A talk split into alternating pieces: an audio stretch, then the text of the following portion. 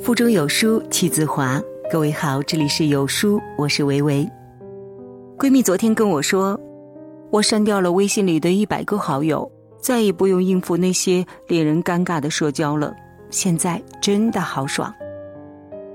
不知从什么时候起，一个小小的微信承载了我们全部的生活。朋友圈这个小小的窗口，代表了我们全部的喜怒哀乐。通讯录好友动辄几百上千，后来才发现，真正能说上话的寥寥无几。在吗？帮我砍一刀，我就能九块九买个加湿器了。在不在哦？帮我分享一下，我就能够免费领一箱水果了。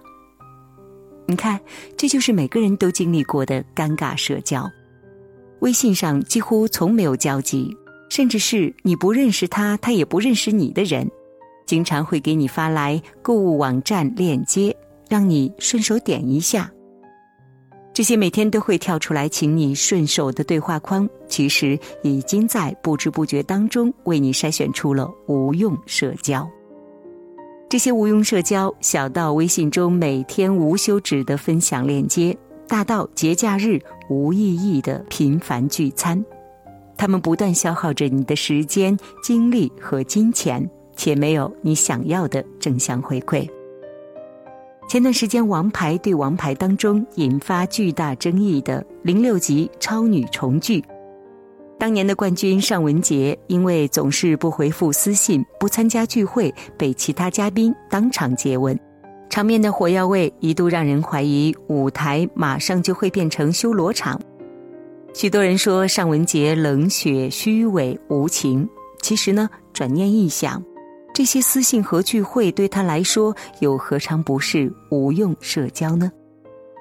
他从一个纯粹的歌手不断成长，如今早已变成了经纪公司的老板，每天忙得不可开交，手下的艺人也取得了不俗的成绩，时间愈发宝贵。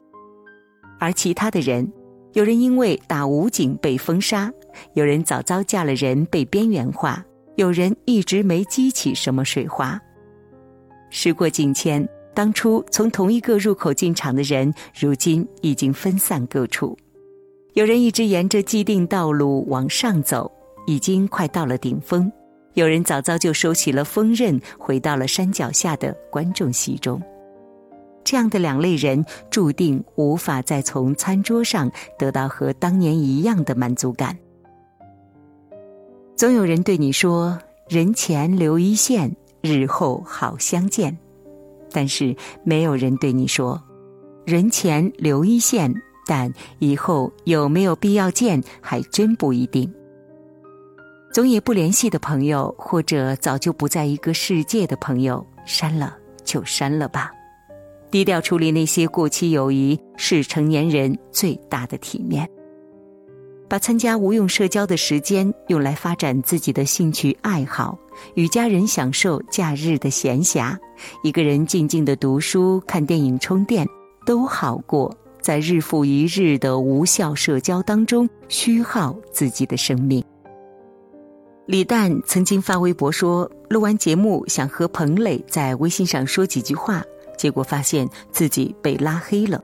后来发现，原来自己不是被他拉黑的第一个人。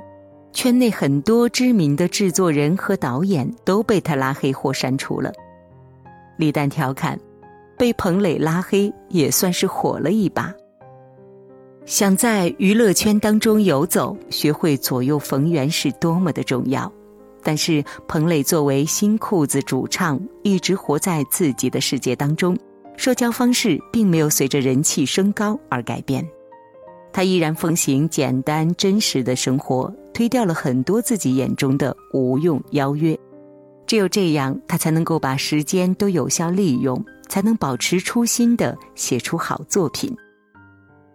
清华大学教授严宁说：“我们生在一个信息爆炸的时代，每天有海量的信息从耳边掠过，但最后记住的其实寥寥无几。”生活在这样一个肃然又速朽的时代，我们最应该学会的就是在人际关系当中的断舍离。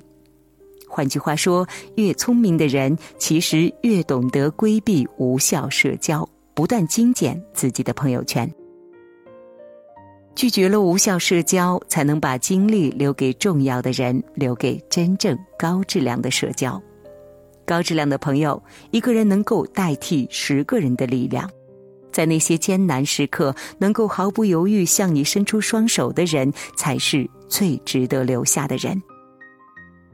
人生很短，日日与真心之人交谈也尚不足够，何必把那么多无关的人请进生命中来呢？遇到那些不断虚耗你光阴的人，就拉黑了吧。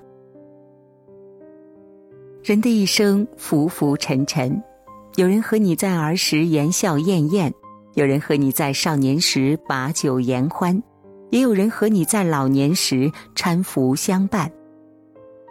人在不同的人生阶段会遇到与之匹配的朋友，而这些朋友的质量取决于你自己的位置。换句话说，你是谁，就会遇见谁。一九九一年，铁凝去见九十岁的冰心，冰心问他：“有男朋友了吗？”铁凝回答：“还没找呢。”冰心又说：“你不要找，你要等。”后来，铁凝等到了经济学家华生。等的意义是什么呢？等就是，你是什么人，就会遇见什么人；你想遇见什么人，就要先成为什么样的人。伴侣如此，朋友更是如此。你微信里添加的好友，其实就是你阶层的反射。那些来到你身边陪伴你的，看起来是命运的随机分配，实则是由你当下的位置决定的。想拥有游泳教练的联系方式，首先你得去学习游泳。想添加世界五百强企业优秀人才的微信，你得先进入世界五百强。想要得到某样东西，最好的方法是先让自己配得上它，至少让自己有机会接触它。不要怕麻烦，也不要怕辛苦。人生前期越懒得学。就越容易错过后期让你心动的人和事。一书说：“我们每个人都是自己的归宿。你的生活质量，你的微信好友质量，从来都不取决于别人，而掌握在你自己手里。”